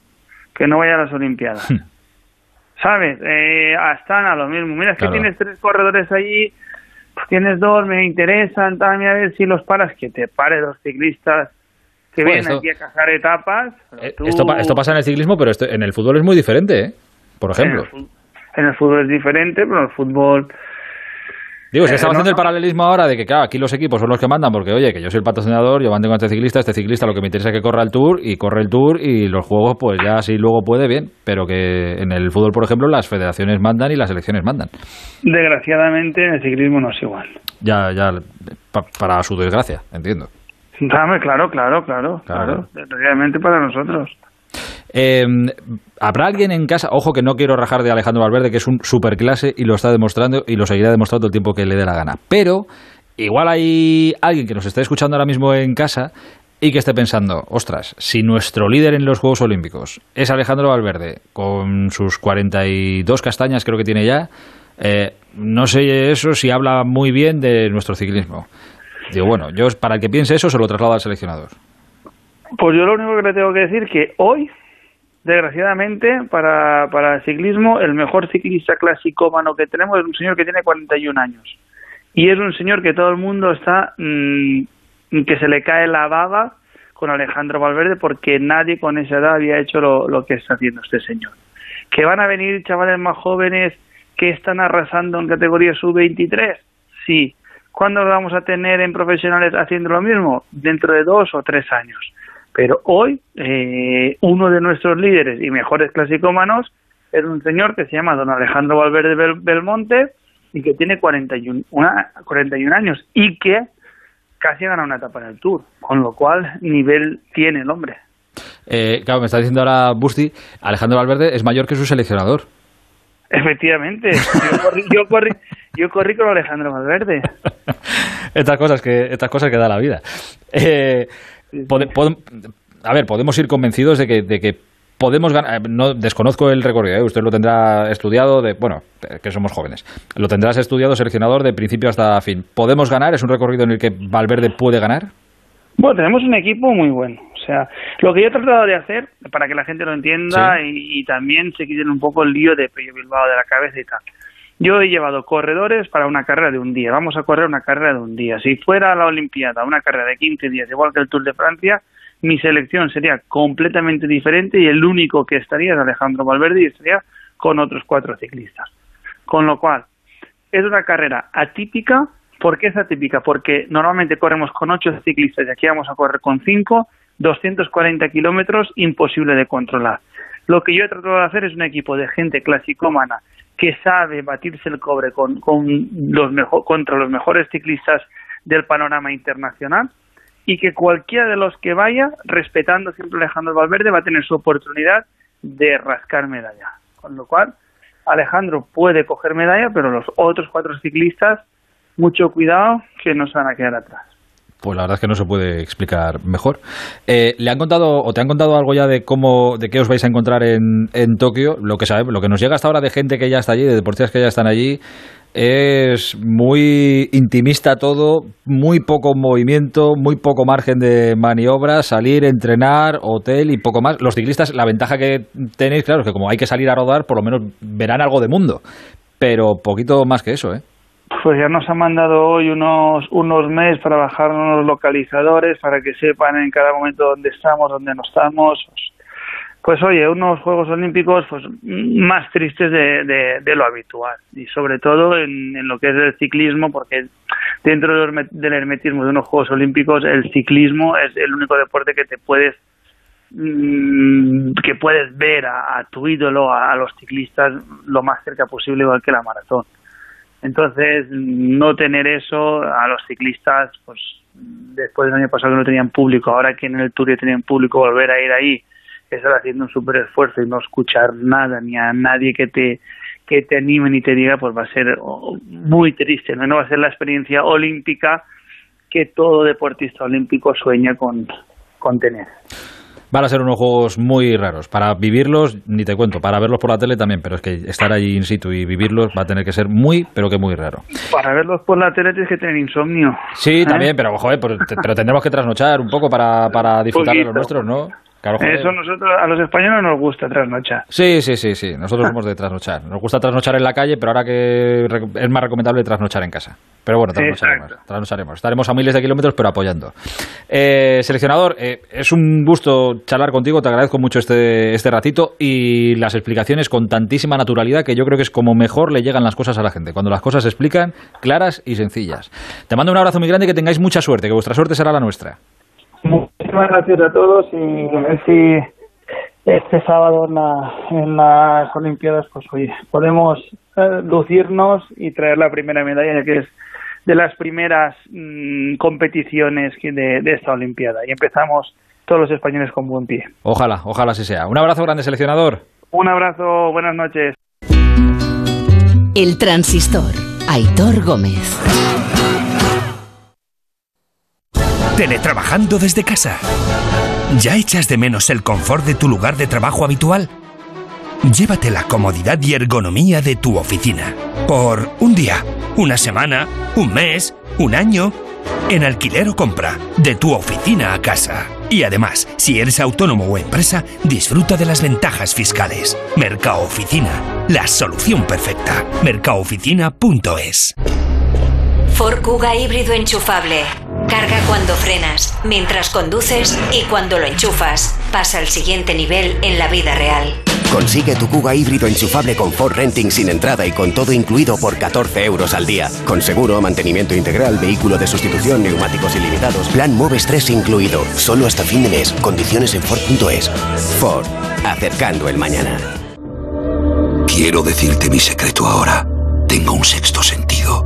En ocasiones veo ofertas dos por uno. Sí, dos gafas graduadas de marca con antirreflejante por solo 79 euros. Infórmate en soloptical.com. Soloptical, solo grandes ópticas. ¿Problemas de humedad? Iberdeco Humedades es la solución. Devolvemos la salud a tu vivienda con nuestros tratamientos antihumedad definitivos, de principio a fin, hasta 30 años de garantía. No lo pospongas más. Solicita ahora un diagnóstico gratuito en iberdecohumedades.es 910 31 10. En ocasiones veo ofertas dos por uno. Sí, dos gafas graduadas de marca con antirreflejante por solo 79 euros. Infórmate en soloptical.com. Facebook, Twitter, YouTube. Hay más de un medio para que nos sigas. ¿Cuál te gusta más? Onda Cero es la radio que siempre va contigo, porque estamos en las redes sociales para que nos sigas, para que opines, para que compartas noticias. OndaCero.es. Más y mejor.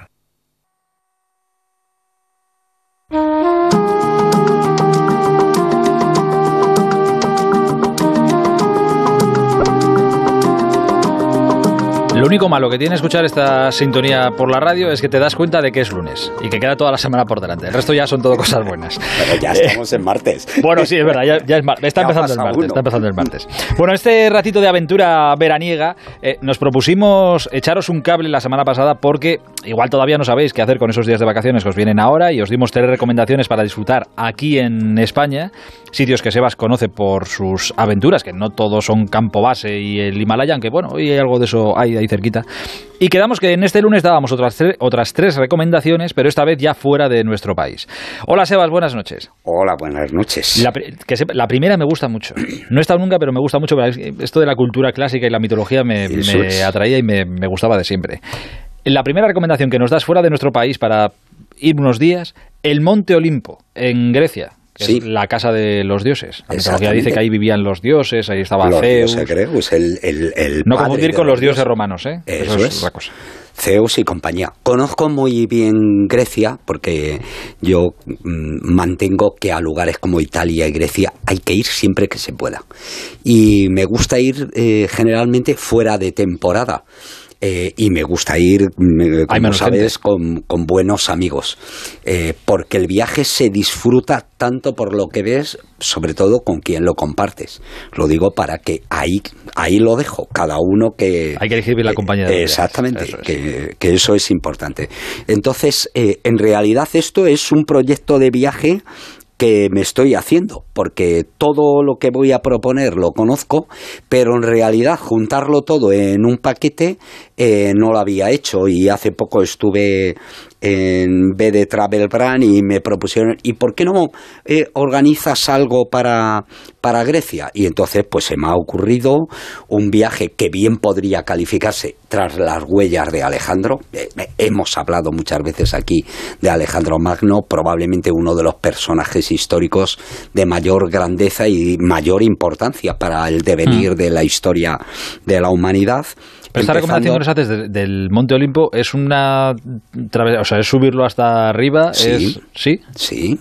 Eh, no es un monte sencillo. Primero, eh, debo decir, igual que, que, el lunes pasado, que, todas estas recomendaciones son para caminantes, para montañeros, algunos de ellos eh, tienen que ser avezados, tienen que saber dónde, dónde Aunque si llevas 20 años sentado en el sofá, pues igual tampoco es no, mejor, hay que empezar por cosas sencillas.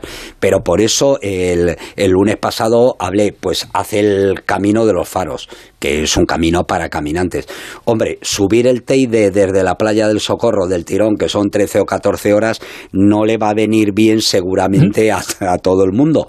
Pero cada uno tiene que saber en, en todos estos sitios, primero, dónde se mete y sobre todo valorar tus posibilidades. ¿Qué es lo más bonito del Monte Olimpo? Bueno, eh, del Monte Olimpo yo lo que destacaría es el conjunto que hace de Grecia probablemente el cuna, la cuna de la civilización occidental. Luego eh, me interesa mucho dos o tres cosas.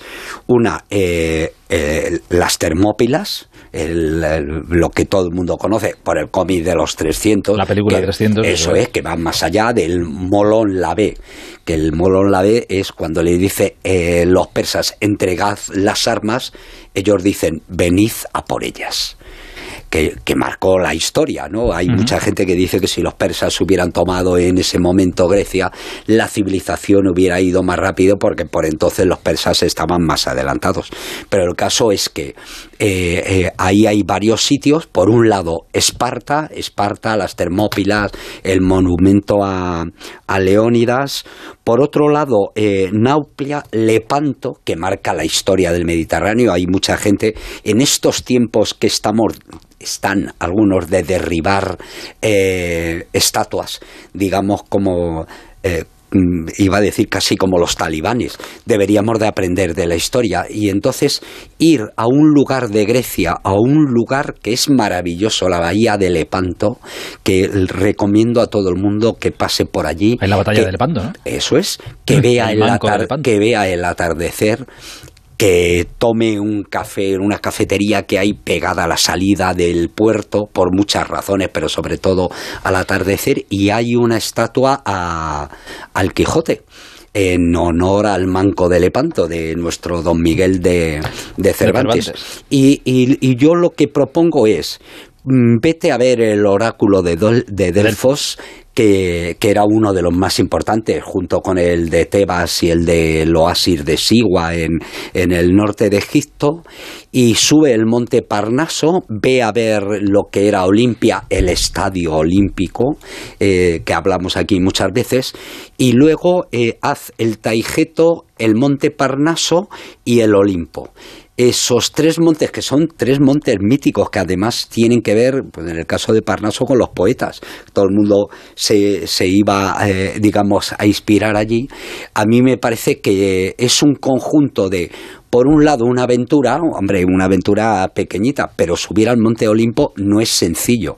Pero al mismo tiempo te vienes imbuido de historia griega, que, que, esa la tienes que llevar tu puesta, porque como dice. La cultura clásica es preciosa. Eso es. Pero además, sobre todo, aprendemos. Y aprendemos, por ejemplo, en Lepanto, por qué esa división del Mediterráneo, de por qué eh, Atenas pertenece al mundo civil eh, occidental, Génova, Venecia, Barcelona y Valencia, y sin embargo eh, Estambul, Argelia, eh, em, Marruecos pertenece al mundo musulmán desde hace más de 500 años, por aquella batalla que se libró allí. Eh, primera recomendación, el Monte Olimpo. Eh, claro, nos gusta tanto esto, igual me he enrollado mucho en esta. Bueno, si no, nos da tiempo a las otras dos, no pasa nada. El lunes que viene la, lo ampliamos, pues no pasa nada. La segunda recomendación que nos hace Sebas fuera de nuestro país para echar unos días, esta creo que ya tiene que ser para más días, ¿eh? Y cuesta un poquito más de pasta, me imagino. Marcha por el glaciar Baltoro. Sí. Que esto ya está cerca de Pakistán. Está en Pakistán. En Pakistán, es, bueno, cerca no, en Pakistán. Es, la, es el glaciar que lleva a los pies del K2. Eh, para eso ya se necesitan mínimo 15 días. Yo he llegado a hacerlo eh, con mi hijo, con Javier, eh, ida y vuelta desde Madrid en 14 días. ¿Y qué, distancia es?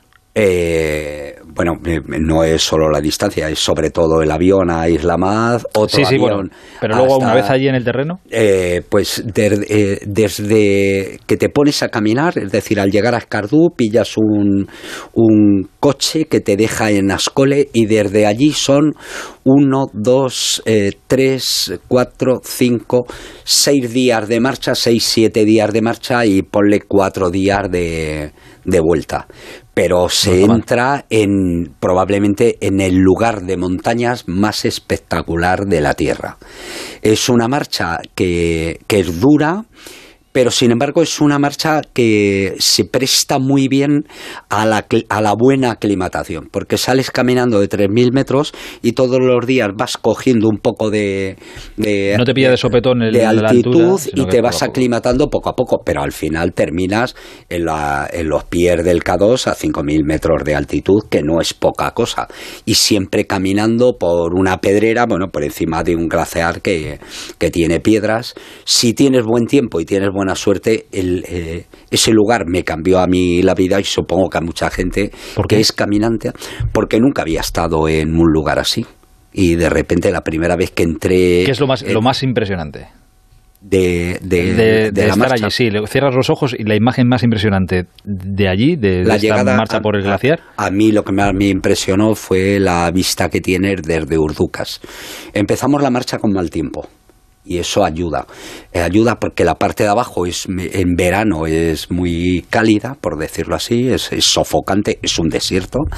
Eh, y, sin embargo nos estuvo en la parte de abajo con mucho viento y ya el día que llegamos a Urducas, que estás a 4.000 metros de altitud, eh, por la noche hizo frío y nevó y entonces medio oculto por la niebla y por la mañana siguiente abrí la cremallera de la tienda y de, y de, repente vi delante de mí las torres de roca más impresionantes de la tierra tapizadas de nieve que eran las Torres del Trango, el Payu, son todas montañas que superan los 6.000 metros de altitud y que además yo conozco la historia de esas montañas, la gente que se ha quedado allí, la gente que intentó abrir vías y no pudo y luego nosotros hemos estado allí, hicimos uno de los mejores programas de alfilo que se llamaba Banana Mangomis, una ruta de escalada de 2.300 metros de, de largo de, de cuerda, ¿no? Es decir, que, que lo recomiendo muy bien. Para ir al Baltoro hay que tener un poco de experiencia, pero si tú estás fuerte, eh, tienes experiencia en montaña, no dudes que no te vas a arrepentir y, eso se puede hacer fácilmente, pongamos Madrid, Madrid en 20 días. Está pensando ahora cuando estás diciendo esto, todos los viajes se disfrutan. Todos los viajes, por lo general, cuando son por placer, se disfrutan. Pero se disfruta muchísimo más cuando vas a un sitio que tú admiras por algo. Por ejemplo, a mí que me encanta la cultura clásica, pues soltarme en Roma, pues, pues es, una maravilla. e ir allí y ver, ver, las cosas, ver lo que, lo que has estudiado, de lo que has leído y encontrártelo y saber las historias de lo que han vivido ahí, no que te las cuenten cuando estás allí, no, no, que eso ya impresiona. El, vivirlas. y, e ir allí es proceso, pues eso ya es el Pues te haré la propuesta, Hitor, de venirte en octubre eh, depende de, cómo vaya. Tengo, eh, tengo lo de la boda y eso, pero a, bueno, a, lo, mejor... Puedes venir con tu chica, tu chica que se quede en el campo base y tú y yo subimos al Olimpo, vemos el lugar donde nació Alejandro, vemos las tumbas reales del padre de, de Alejandro Filipo y de su hijo que murió asesinado y por eso no llegó a reinar en Vergina, que es, y, vienes de, de un lugar de esos, vienes maravillado y sobre todo con ganas de volver a los sitios el, decir, la gente que colecciona países, eh, a lo, hay, por ir una vez a Atenas no has visto Grecia, tienes que ir muchas veces. Eso es correcto. También te digo, hay sitios a los que vas y con una vez que hayas ido, suficiente. Es que hay que informarse antes también y así pero, no, pero no por mal, ¿eh? sino porque igual, la experiencia igual es tan buena que dices, mira, es que me quedo muy satisfecho. es que este es el recuerdo que me quiero quedar de eh, este sitio. Eh, eso también, pero yo eh, me gusta enterarme del sitio donde voy, digamos, el paisaje en general, no quiero saberlo, pero sobre todo informarme de la gente con la que voy, porque eso es lo que, lo que hace que un viaje sea bueno, buenísimo, fantástico o terrible. Exacto. Eh, nos quedará para el lunes que viene, es que este es muy... Pero me tienes que contar, porque me causa también mucha eh, curiosidad la ruta de la seda. Que la, la ruta de la seda en moto. Pero hablaremos, hablaremos de, ello la semana que viene. Esta, esta costará más pasta. Esta sí que ya... Sí, sí, esta se nos va. Lo importante de, las cosas no es el dinero, Aitor, es las ganas que tengas de hacerla. Luego el resto te lo preparas. Cuando hable con la agencia para prepararlo, les diré que eso, que lo importante es eh, lo que voy a disfrutar. Eh, tú, primero, tú primero cuéntaselo a tu chica y ya veremos. Luego te digo. Hasta el lunes, Sebas. Hasta el lunes. El transistor. Aitor Gómez. Para ser el primero tienes que trabajar duro, mejorar cada día y no bajar nunca la guardia. Para ser el primero tienes que... ¿Venir a probar el nuevo Nissan Qashqai? Visita tu concesionario Nissan del 9 al 17 de julio y sé el primero en conducir el nuevo Nissan Qashqai electrificado con tecnología My Hybrid y etiqueta Eco. Red de concesionarios Nissan de Madrid. ¿Quieres vender tu coche? Busca, compara y si alguien te paga más, ven a Ocasión Plus. Mejoramos cualquier tasación, mejor precio garantizado, pago en 30 minutos. Ocasión Plus. Ocasión Plus, nueve centros en Madrid. Localiza tu centro más cercano en ocasiónplus.com, abiertos sábados y domingos. Ana, qué mala casualidad encontrarnos precisamente en un hospital. Hola Juan, pues sí, sí es mala coincidencia. Es por mi marido que se resbaló en la bañera y se ha dado un golpe muy fuerte en la rodilla. Vaya por Dios, nosotros ese problema ya no lo tenemos. Hace tiempo llamamos a Duchamanía y cambiamos la bañera por un plato de ducha. Hazme caso, llama a Duchamanía y evitarás este tipo de accidentes. En Madrid, Paseo del Molino 6, 91 468 4907 y duchamanía.es. Ford Kuga híbrido enchufable. Carga cuando frenas, mientras conduces y cuando lo enchufas. Pasa al siguiente nivel en la vida real. Consigue tu Kuga híbrido enchufable con Ford Renting sin entrada y con todo incluido por 14 euros al día. Con seguro, mantenimiento integral, vehículo de sustitución, neumáticos ilimitados, plan Moves 3 incluido. Solo hasta fin de mes. Condiciones en Ford.es. Ford. Acercando el mañana.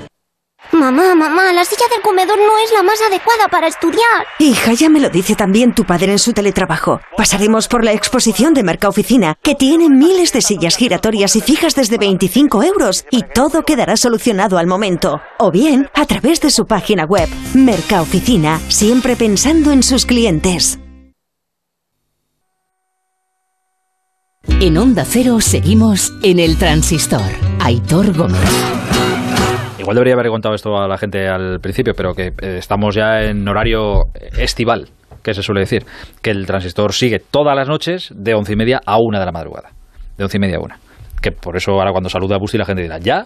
¿Es la una y media? No, es la una eh, menos cinco. Pues los oyentes van a tener el lujo de escuchar a Roberto Gómez media hora antes de lo normal. Exacto. eso es lo bueno, por eso lo hacemos. Lo van a agradecer también. Por eso lo hacemos. Antes, un repaso a los nombres del día. Omar Alderete, ese central paraguayo del que hemos venido hablando en los últimos días, ya ha estado hoy en Valencia, ha pasado reconocimiento médico y se ha incorporado a la disciplina del equipo valencianista que está en Oliva, haciendo la concentración de pretemporada. Llega cedido con opción de compra por 7 millones de euros. El Elche ha confirmado hoy oficialmente que se refuerza con Kiko Casilla, portero que estaba en el Leeds, en la Premier inglesa, y que va a firmar por el Elche en calidad de cedido para la próxima temporada. Hay que recordar que ya estuvo en el Cádiz, en el Cartagena, en el Español y en el Real Madrid, en cuatro equipos antes de marchar a la, a la Premier. El Getafe ha presentado a Leñá, el jugador que ya estuvo cedido la pasada temporada y que procede del Fútbol Club Barcelona. El Rayo Vallecano ha vuelto al trabajo, ha anunciado además la renovación de Bebé hasta el año 2025 y ha comunicado el positivo de Mario Suárez, que queda ahora mismo apartado de la plantilla. La Real Sociedad ha confirmado el fichaje de un portero australiano, Matthew Ryan. Ha firmado hasta el año 2023, viene para sustituir a Miguel Ángel Moya y es viejo conocido de la afición española porque estuvo hace unos años, eh, en concreto hacia el 2017, en el Valencia, del 2015 al 2017.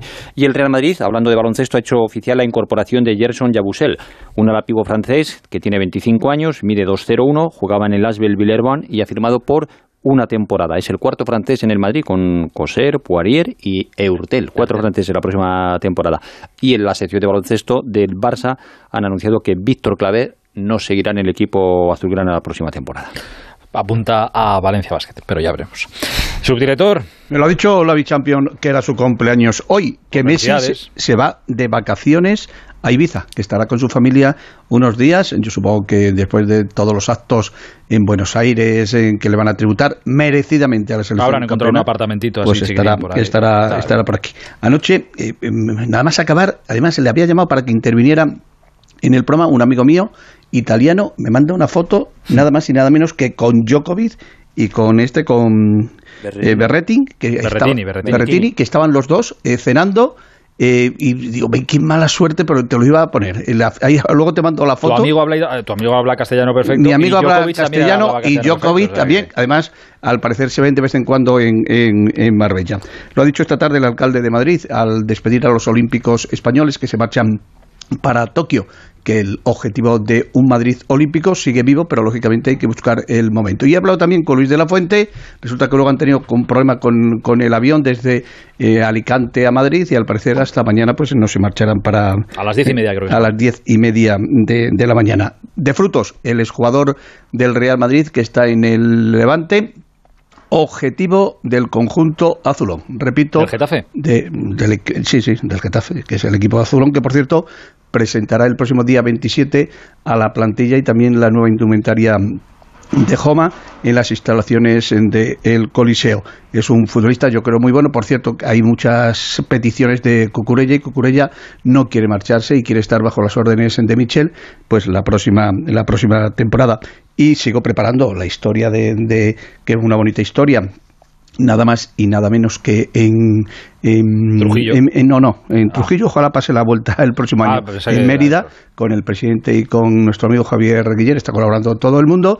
Y hoy se ha reunido, porque me lo ha comunicado, el alcalde de Alalpardo para los premios y el trofeo de este año. Premio especial para José Ramón de la Morena. y entre otros está Valdano, Camacho, eh, bueno, pues eh, el alcalde de Madrid, la presidenta de la comunidad, no veas el jurado, según me ha comentado el alcalde, la cantidad de premios que ha concedido, todos merecidos, porque son para ayuda del torneo de Vicente del Bosque, donde por cierto estará el Real Madrid, el Atlético de Madrid, el Getafe, el Rayo Vallecano y la agrupación de Brunete. Las escuelas de Brunete también estarán en este prestigioso torneo. Todo allá donde esté Vicente. Ahí hay que estar, hay que estar, estar, por cierto. Dar un abrazo de mi parte. Capelo, Capelo está en Marbella y, la casa de Capelo de la de Vicente del Bosque está pues muy cerquita, muy cerquita. Charlas de fútbol van a tener ahí. Venga, un abrazo. su director, cuídate mucho. Hasta mañana, Hitor. Hasta ahora. Eh, Pedro Serrano, ¿qué nos han dicho en arroba el transistor esta noche? Hemos preguntado que si tras las declaraciones de Joan Laporta, ¿crees que el Fútbol Club Barcelona logrará renovar a Leo Messi? 1.220 votos, sí el 52%, no el 27% y me da igual el 21%. el 27, 21 me da igual. Me encanta siempre el me da igual. Eh, y Antonio Valverde, la prensa y nos vamos, venga. Buenas noches, Aitor. El diario marca que abre con Michel, el entrenador del Getafe para esta temporada, que dice que se ve reflejado en Morata y afronta la temporada con mucha ilusión. En el diario AS aparece un Marco Asensio que asegura que estará a la altura en los Juegos Olímpicos de Tokio. En la prensa catalana, ambos diarios abren con la misma imagen de la arenga de la puerta del equipo esta mañana, destacando el Sport que la porta les pide ganar y el mundo deportivo habla de mentalidad ganadora. Mentalidad ganadora la de Juan Madruga. Llegado el verano y puestos a hablar de fichajes, no hay nada más excitante que imaginar un cambio de cromos tal y como los planteábamos cuando éramos niños. Por eso nos gusta tanto especular con un canje Griezmann-Saúl, una operación que lo tiene todo en contra empezando por el dinero y terminando por las emociones. Sin embargo, la ensoñación es morbosa y propone otras parecidas. ¿Qué cromos estaría dispuesto a dar el Real Madrid por hacerse con Mbappé? ¿Cuántos álbumes de cromos harían falta para compensar la hipotética salida de Messi? Asumo que este es un juego infantil, porque en estos tiempos mandan los límites salariales, no la creatividad de los directores deportivos. Dicho lo cual, no tiene nada de malo construir castillos en el aire. No olvidemos que en el fútbol, como en el amor, divierte tanto lo que se ve como lo que se imagina. Prueba de lo anterior es el personaje conocido como Quiricocho, un gafe convertido en arma arrojadiza por obra y gracia de Bilardo. Según Valdano nos contaba su historia, nos dio por pensar lo bien que le quedaría el relato convertido en un cuento de fútbol. Se confirma que los caminos de la inmortalidad son inescrutables. En cualquier caso, lo más inquietante no es que la leyenda haya atravesado el charco, lo más espeluznante es que pueda ser verdad. Lo siguiente fue entregarse a los Juegos Olímpicos. Quedan 11 días y hay que repetirlo varias veces para ponerse en situación. Ojalá se repita la experiencia de la Eurocopa, que entramos desconfiados y salimos enamorados. El consejo más prudente para todos aquellos que van camino a Tokio es no escatimar ni en ilusiones ni en quiricochos. Buenas noches.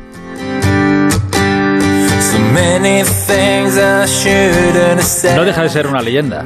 Yo por si acaso no me pondría delante del espejo a decirlo tres veces. Lo de Quiricocho digo. Llegamos a la una y casi cuatro minutos de la madrugada. Mañana eh, aquí estaremos para encender el transistor a partir de las once y media y hasta entonces la radio Onda Cero está siempre a vuestro servicio. Un placer. Hasta mañana. Adiós.